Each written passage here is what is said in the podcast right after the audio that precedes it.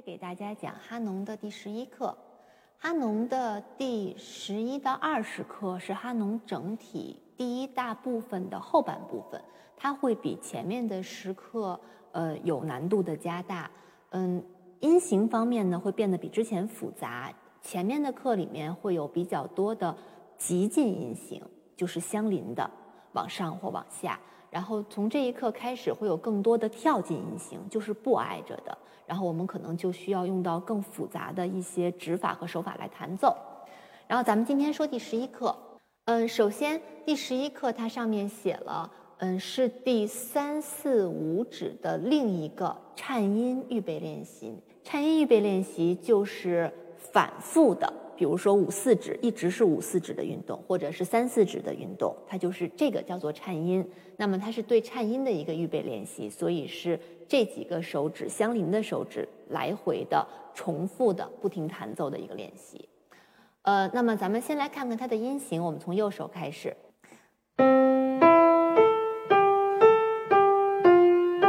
它最前面这个哆咪拉。其实是一个小三和弦的转位，是个小六和弦，所以它是一个分解和弦的指法，一二五指。它从一指方向，然后用手腕带动走到五指方向，然后就出现了前面说的五四指的颤音练习和三四指的颤音练习。啊，一个先是一个腕子带动的，相对稍微大一点的一个移动，然后。密集的三四五指的练习，然后下一组，哎，每组都是这样的，所以我们的手腕是从一指方向，然后慢慢的跟着手指走到五指方向，然后在这边做停顿，然后下一组再画回来。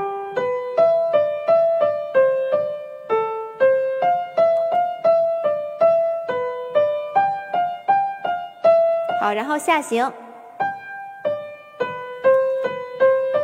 它是一个相反的，最开始还是这个和弦的一个分解的音型，从五指回来，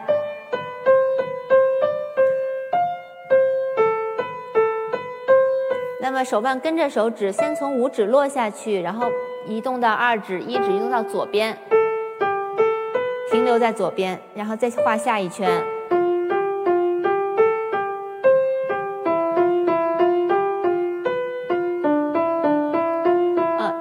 停留在这边的时候，不要一直僵硬在这个地方，可以稍微过来之后，稍微往上提一点，然后再走下一次。哦，没有结结束了，我们就弹一个八度啊。如果两个八度的练习，我们就接着往下弹。然后我再来说左手，左手的音型跟右手的音型是相同的，它的手指是相反的。开始也是一个小六和弦，然后那么我们也是先从五指走到一指方向。然后在一二三指这边手腕做一点停留，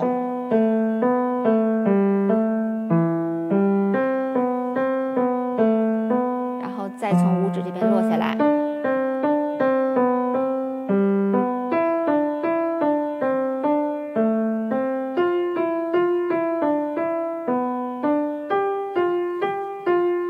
然后到下行，下行就反过来，从一指往五指方向走。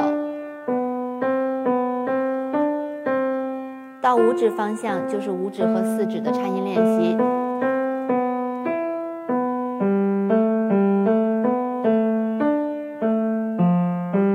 一定要让手腕跟着手指运动。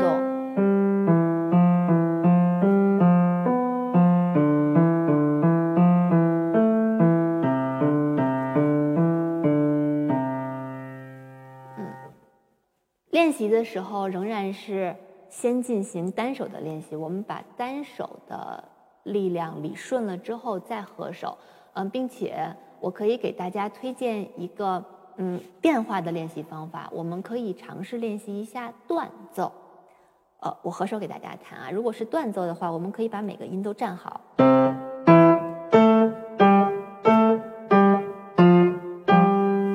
虽然是断奏，它的手腕也是跟着。手指的方向在移动的，不是在一个连贯的圆，它是走到哪个手指，手腕就跟到哪个手指。可能对于手腕跟手指的对应方向的通透，其实更有好处的。